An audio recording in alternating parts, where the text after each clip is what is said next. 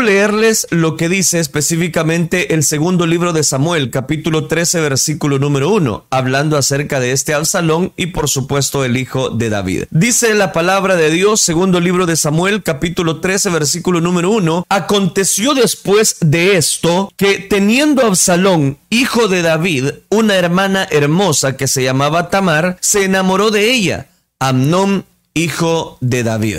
Aquí encontramos detalles interesantes. Primero que la Biblia está diciendo que Absalón era hijo de David y pero que este Absalón también tenía una hermana hermosa que también se llamaba Tamar y dice que se enamoró de ella. Versículo número 2 de este segundo libro de Samuel, específicamente capítulo número 13. Y estaba Amnón angustiado hasta enfermarse por Tamar su hermana, pues por ser ella virgen le parecía a Amnón que sería difícil hacerle cosa alguna. Eso es lo que tenemos específicamente en la vida de David, en la vida de Absalón, en la vida de Amnón, el otro hijo de David, y también en la hija de David que se llamaba Tamar, es decir, hermana de Amnón y hermana de este príncipe que es el que queremos hablar en esta hora. ¿Por qué digo interesante? Porque la Biblia nos da generalidades de este personaje llamado David, aún de Absalón, pero en este momento quiero retomar un detalle interesante y es lo que la Biblia muchas veces registra precisamente en estas historias bíblicas. ¿Y qué es lo que nos registra? Que la Biblia nunca glorifica a sus héroes.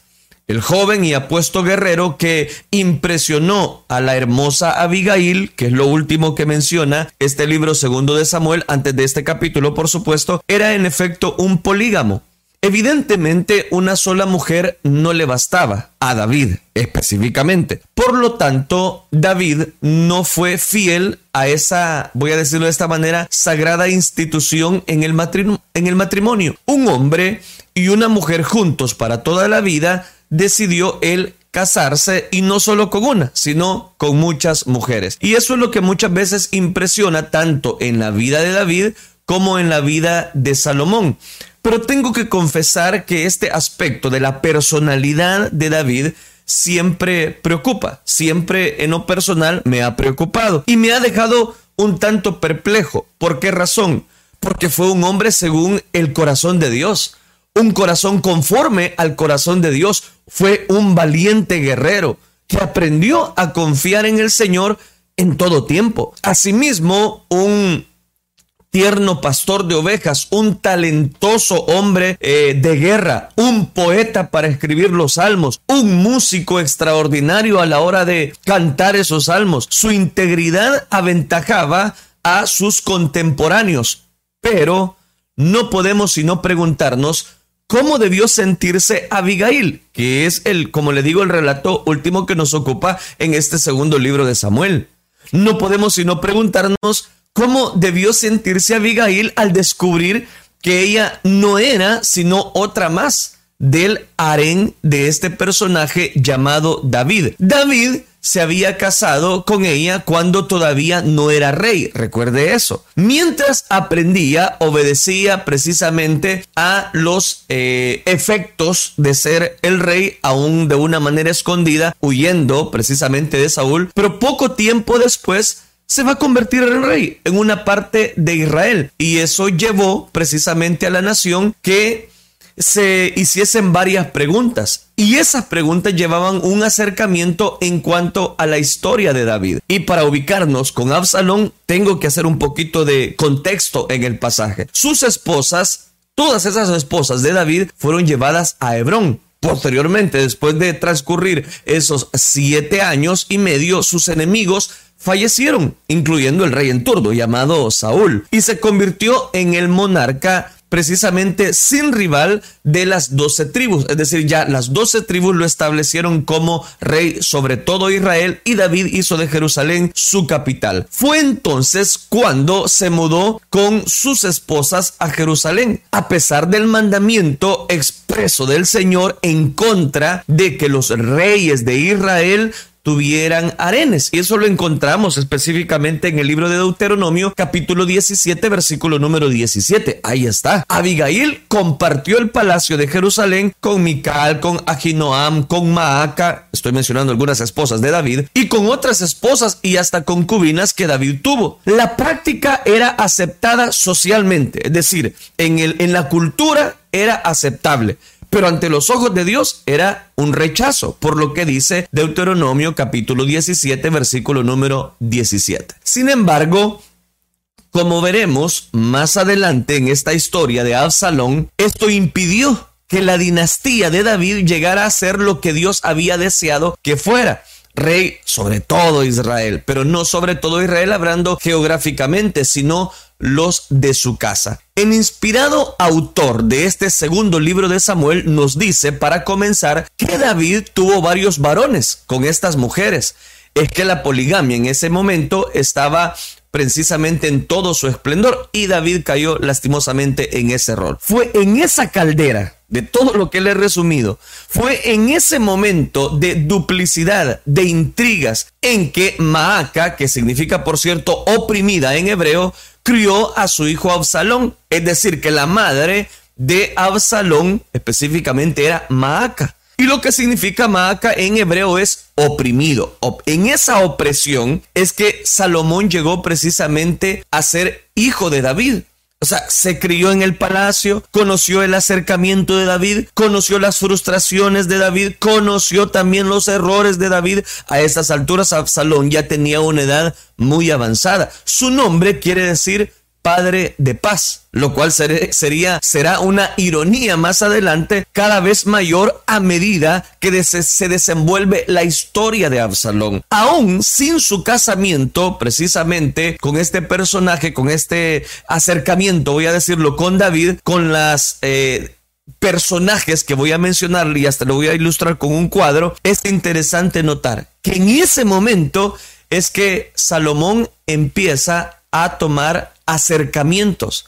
Fue en ese momento, en esa caldera hirviente, que encontramos la historia de Absalón. ¿Por qué digo todos estos elementos? Porque es importante ver en qué podemos estar fallando en cuanto a nuestras familias. Durante muchos días de oscuridad, Absalón vivió precisamente en ese, en ese desierto, en ese ir huyendo, en ese ir estira y encoge. Así se crió Absalón. Ese fue el punto. La Biblia en ese momento llama a unos personajes los 30 valientes de David, que son muy conocidos en estos segundos, en este segundo libro de Samuel y aún en el primer, en parte del libro de los reyes. ¿Por qué digo todo esto? Porque estos valientes de David, como podrá recordar, recordar usted en estos pasajes y en este último capítulo específicamente encontramos detalles interesantes. Que Eliam dio a una hermosa hija en matrimonio y específicamente estoy hablando de a Urias, que era uno de los valientes de David, un miembro de esa selecta banda de hermanos y hombres valientes. Y David le dio a Urias mucha prosperidad. Ese fue el punto, tenía un acercamiento. También le dio el padre de Eliam un cargo importante como uno de los principales consejeros, el de secretario de Estado en el gabinete de la corte real. ¿De qué estoy hablando? De Aitofel, un hombre sabio, consejero, así lo describe la Biblia. Entonces, durante esos 20 años, aquí le estoy resumiendo ya en ese momento que está creciendo Absalón. Durante esos 20 años, David estuvo extraordinariamente ocupado. Derrotó a los filisteos, conquistó Moab, conquistó Edom, derrotó a Amón, derrotó a la misma Siria y también acabó con un gran número de ejércitos invasores. Y cuando no estaba conquistando, David estaba construyendo. Se hallaba en un inmerso agenda eh, de ocupado, eh, voy a decirlo de esta manera, diariamente ocupado.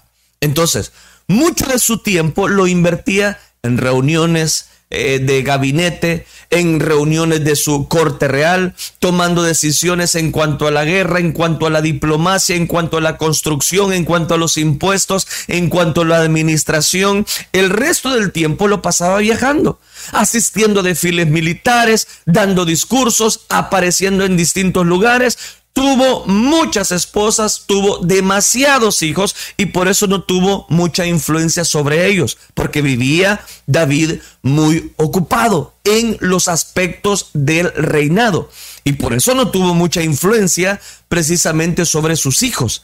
De esa manera accidental engendró David muchos hijos, pero no ayudó a criar a ninguno de ellos.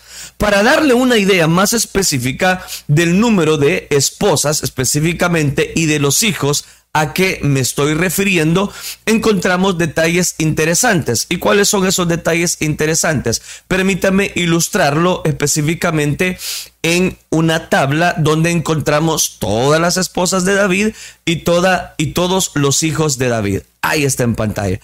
Encontramos entonces que Ahinoam dio como hijo a Amnón. Ahí está, es el primero. Abigail dio dos hijos, a Kiliam y a Daniel. Y Maaca, que era la tercera esposa de David, dio a Absalón y a Tamar. Y ahí está en pantalla. Y ahí también están los hijos de, los hijos de las concubinas, etcétera, etcétera, etcétera. Los hijos de las otras esposas, etcétera, etcétera, etcétera. Aparece como un penúltimo lugar o un antepenúltimo lugar, Betsabe, que engendró precisamente a Salomón, a Natán, a Sobab, a Simeca, a Semaúa, como también lo va a mencionar más adelante este segundo libro de Samuel.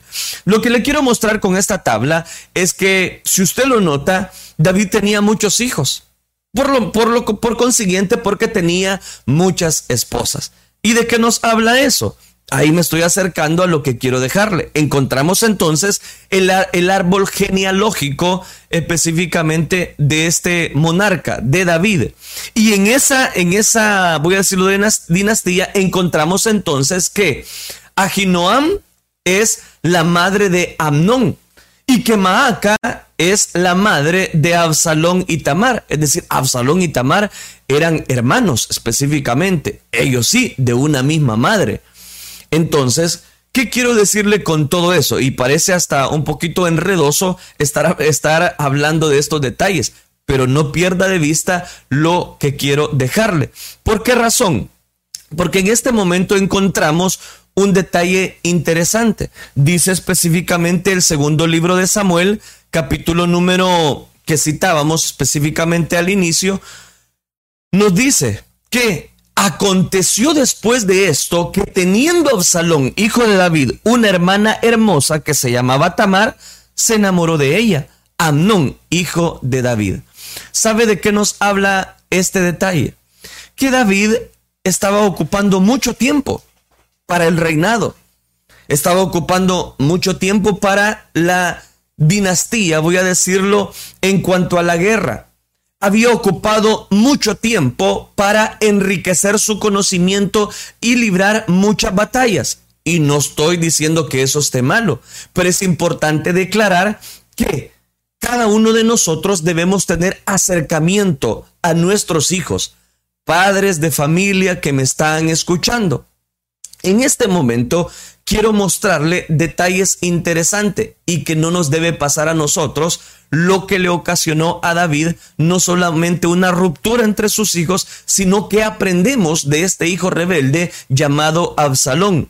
Durante un excepcional periodo de tranquilidad en la vida de David, cuando el rey debía estar haciendo la guerra, vio precisamente otros descuidos. Y encontramos ahí los detalles con Betsabé, los cuales ya no voy a hacer referencia por cuestión de tiempo, porque lo que nos ocupa es hablar acerca de Absalón. En ese momento, precisamente, David se arrepiente de su pecado con Betsabé, pero los hijos de David están viendo todos los errores. Los pecados que cometió precisamente fueron terribles. El rey se convirtió precisamente, pidió misericordia a Dios, Dios lo perdonó y quiero hacer énfasis en eso, Dios lo perdonó, pero mientras sucedía todo esto, Absalón llegó a ser adulto, rodeado por muchas, voy a decirlo, confesiones directas de sus hermanos. Él ya tenía resentimientos, problemas, conflictos con los otros hermanos. ¿Por qué razón? Porque David nunca dedicó tiempo para ellos. Él ya tenía resentimiento, estoy hablando de Absalón. Ya tenía, eh, voy a decirlo, distanciamiento con las otras personas. El poco respeto que le tenían precisamente a David se convirtió poco a poco en una aberración total. Y quiero mostrarles el momento definitorio de Absalón. Es este capítulo número 13 del segundo libro de Samuel.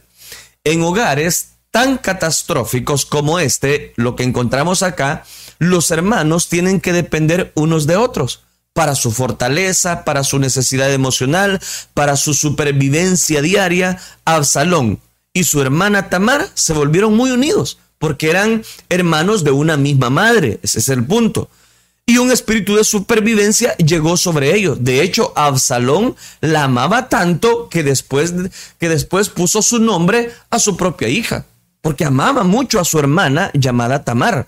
Al comenzar el capítulo 13 nos encontramos con un Absalón amargado, con un Absalón violento. Lo que sucedió a continuación lo haría explotar. ¿Por qué razón? Porque el corazón de Amnón, dice, tenía un acercamiento para con su hermana. Por eso es importante dedicar tiempo a la familia. Por eso es importante dedicar tiempo al hogar. Amnón, el mayor de los hijos de David, resulta que se enamoró de su hermana llamada Tamar, o si usted me lo permite, su media hermana. Su incestuoso amor era del todo pecaminoso. Miren, en el Antiguo Testamento eh, se llamaba abominación a su deseo a lo que hizo después. Y eso lo vamos a encontrar específicamente en la ley mosaica en el libro de Levítico, capítulo 18, versículos del 6 al 18. Particularmente en el versículo 9 de ese Levítico, capítulo 20, encontramos que era una abominación ante Jehová.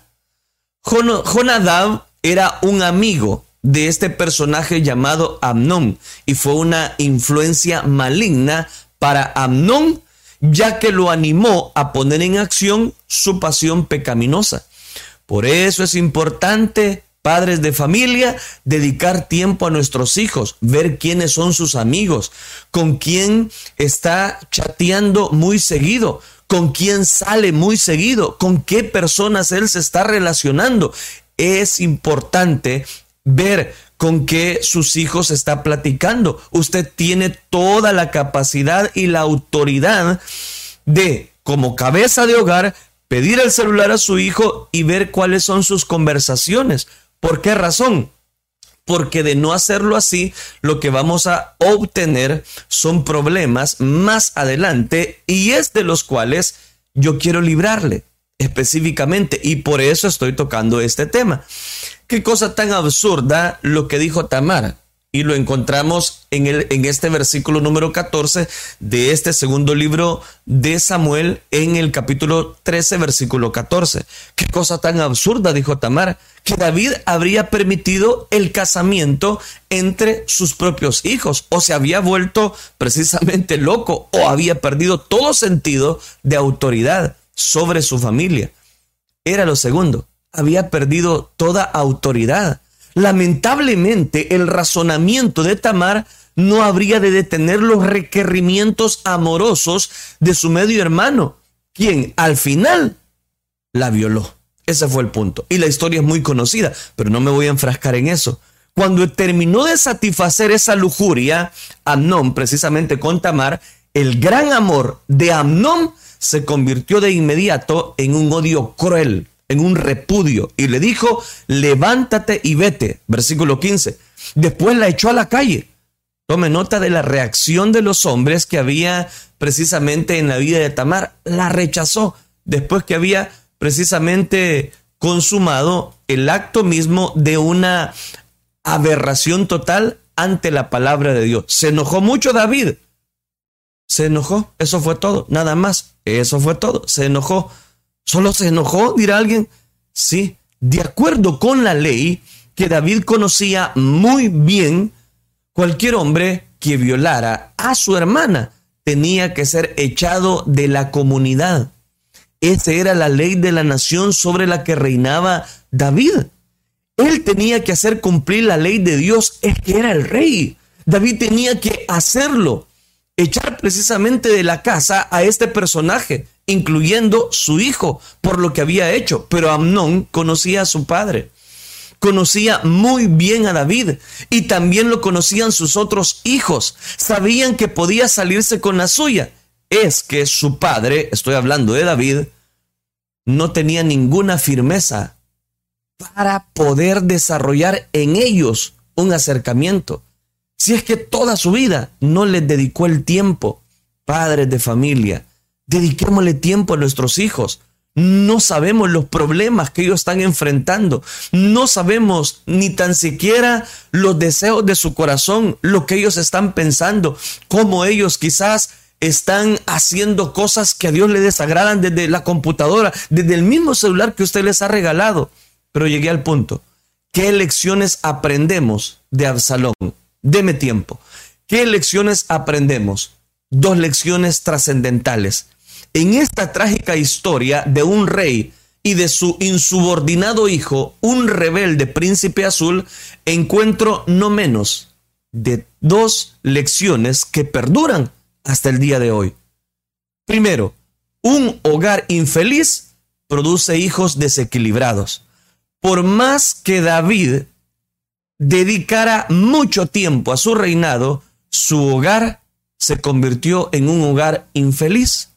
Es verdad que dejó un legado impresionante en precisamente en el reinado, en el ejército de Israel. Dejó un ejército esplendoroso que se extendió su reino más allá de un sueño de cualquier hombre mortal pudo haber hecho. Es verdad que fue un brillante comandante en el campo de batalla. Es verdad que fue un matagigantes. Es verdad que sus estrategias militares, su movilización de ejércitos con, con, logro de victorias, con insignias extraordinarias, impresionantes, todo eso es verdad. Y es verdad que fue un hombre según el corazón de Dios que escribió salmos proféticos, que impuso canciones que cantamos hasta hoy en día en congregaciones, que impulsan a la gente precisamente a adorar, a buscar al Señor. Pero David no pudo dirigir su familia, esa es la realidad. No pudo dirigir a su familia de la misma manera que él anduvo. En cuanto a sus realizaciones públicas, fue todo un éxito. Pero en lo referente a su familia, fue un fracaso. Su hogar fue tan infeliz y sus hijos tan desequilibrados que las secuelas disfuncionales mantendrían ocupado por décadas a un consejero de hoy en día. Es importante dedicarle tiempo a nuestros hijos. No permitas que hasta que ya viene el problema, hasta ahí empiezan a buscar consejería. Busca cuanto antes el oportuno socorro y quien está presto para ayudar a tu familia, a tus hijos, es Cristo Jesús. Caballeros que me están escuchando, caballeros que me están escuchando, hombres, jefes de hogar, no tengo ninguna duda de que ustedes están teniendo éxitos en sus carreras, en su empresa, en su negocio, en, en, todo lo que Dios le ha emprendido, le ha dado para que usted emprenda específicamente y de que están dejando una buena huella delante de su empresa, delante de sus seguidores. Yo no dudo de su capacidad, pero su primera empresa es su familia y usted debe dedicarle tiempo a ella en el mundo profesional, no tengo duda que usted está teniendo éxito, al igual que David. Esto es impresionante y hasta placentero. Pero permítame que les pida que hagan una pausa en este día sábado 26 de junio. Haga una pausa y dedíquele tiempo a su hogar. Piensen lo siguiente. ¿Están ustedes formando un hogar feliz? ¿Estamos formando un hogar feliz? Así como nos estamos comportando, ¿estamos formando un hogar feliz? Es un hogar que producirá hombres, mujeres realizados, equilibrados, temerosos de Dios. Su papel como productor, como proveedor, es crear un ambiente seguro y saludable para cada una de las personas que están bajo su techo, bajo su cuidado. Su esposa, sus hijos necesitan tiempo. De modo que cuando lleguen los problemas, como están unidos, los van a poder enfrentar juntos. ¿Por qué? Porque no va a haber nada escondido, porque no va a haber cajas de Pandora. No, no van a haber sentimientos ocultos. ¿Por qué? Porque todos se lo han dicho, porque han dedicado tiempo para ellos, para su hogar, para sus problemas, para sus inquietudes. No tiene que ser algo irreprochable, pero sí tiene que estar allí, dedicándole a ellos la misma energía, con las mismas habilidades. No le estoy pidiendo que dedique las 8 horas, las 10 horas, las 12 horas que usted le dedica a su empresa.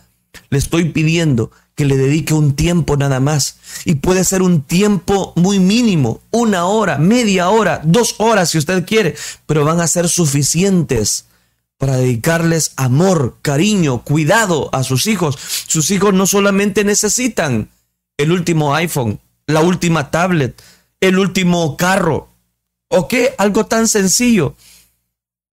No necesita solo lo material, necesitan cariño, necesitan abrazo, necesitan ternura, necesitan el que usted como padre de familia los abrace y les diga, estoy contigo, estoy contigo, estoy contigo hija, yo estoy orando por ti, pero que lo vean. Segunda lección que aprendemos en la vida de Absalón, la falta de disciplina paterna genera inseguridad y resentimiento en los hijos.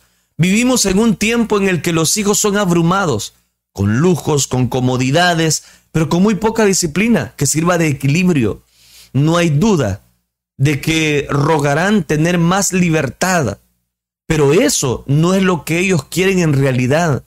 Al igual que Absalón, anhelan la seguridad de un hogar en el que se premie la buena conducta, en el que se les reconozca un 10 que te sacaste en esa materia, Qué tremendo, hijo, te felicito. Qué bueno, sigamos adelante. Tanto los pequeños como los adultos necesitan esta clase de interrelación entre hijo a padre y padre a hijo. ¿No le sería bueno participar en los juegos que sus hijos le ha dicho que va a tener? ¿No sería bueno dedicar un tiempo para jugar con sus hijos? Al final, estos detalles es que le va a pasar factura en el reinado de David. ¿De qué sirvió tener un buen reinado en el ejército muy numeroso si al final descuidó su familia? Que no te pase lo que le pasó a David. Que no te pase, estamos a tiempo, estamos a tiempo. ¿Sabe por qué muchos matrimonios llegan a la ruptura, llegan al divorcio? Porque no tuvieron tiempo para dedicarle a sus hijos, pero nunca es tarde para que nosotros busquemos la presencia de Dios y busquemos en una forma eh, de armonía y poner nuestra familia en las manos de Dios. Absalón, un príncipe rebelde, que nos muestra muchas enseñanzas, pero basta con estas dos mencionadas como para decir, dediquemos tiempo a nuestra familia. Mañana puede ser demasiado tarde. Mañana los hijos ya crecen, y el tiempo que nunca les dedicaste, ahora ellos no te lo van a poder dedicar a ti. Que no te pase lo que le pasó a David, mucho menos a Absalón. La Biblia dice, con lo cual finalizo, si Jehová no edifica la casa, en vano trabajan los que la edifican. Si Jehová no edifica nuestro hogar, en vano van a trabajar todos los que quieran edificarla. Aún uno mismo puede trabajar en vano si Jehová no está en tu hogar, si Dios no está en tu familia, en tus hijos, en vano vas a tener todo el esfuerzo, toda la entrega que tú puedas tener, hasta en un sentido espiritual. Que Dios nos ayude a poder enmendar los errores y el tiempo que no hemos dedicado a nuestra familia. Oremos entonces. Padre nuestro que estás en los cielos, gracias te damos por tu infinita misericordia, por tu amor tan grande. Gracias porque tú tienes cuidado de nuestras vidas, porque tú eres el dador de la vida. Gracias, Dios mío, porque tú estás siempre pendiente de lo que tu pueblo está necesitando, oh Dios mío. Parece una palabra muy dura, pero tan práctica que muchas familias están necesitando. Estamos necesitando precisamente para dedicar tiempo a nuestro hogar, a nuestra familia, y que no nos pase, Señor, la ruptura tal como Absalón permitió, Señor, que esos sentimientos negativos de culpabilidad llegaran a tal punto que se, se, se producen, Dios mío, no solamente separaciones, sino hasta violaciones, incestos, separaciones, rupturas, llanto, dolor, sufrimiento. Que no pase, Dios mío, a más los problemas que algunos matrimonios están enfrentando, sino que juntos, Dios mío, puedan buscar el oportuno socorro, sabiendo que tú eres nuestro socorro, sabiendo que tú eres nuestro pronto auxilio ante cualquier tribulación. Gracias por hablarnos a nuestra vida y que todas las personas que están sufriendo, Señor, algún indicio de violencia intrafamiliar, a través de esta palabra puedan encontrar sosiego, cabida, para poder dedicarle tiempo a esa familia. Todo esto lo suplicamos en el bendito nombre de tu Hijo amado, porque desde ya te damos las gracias. Gracias Cristo Jesús, gracias Dios. Amén Señor y amén.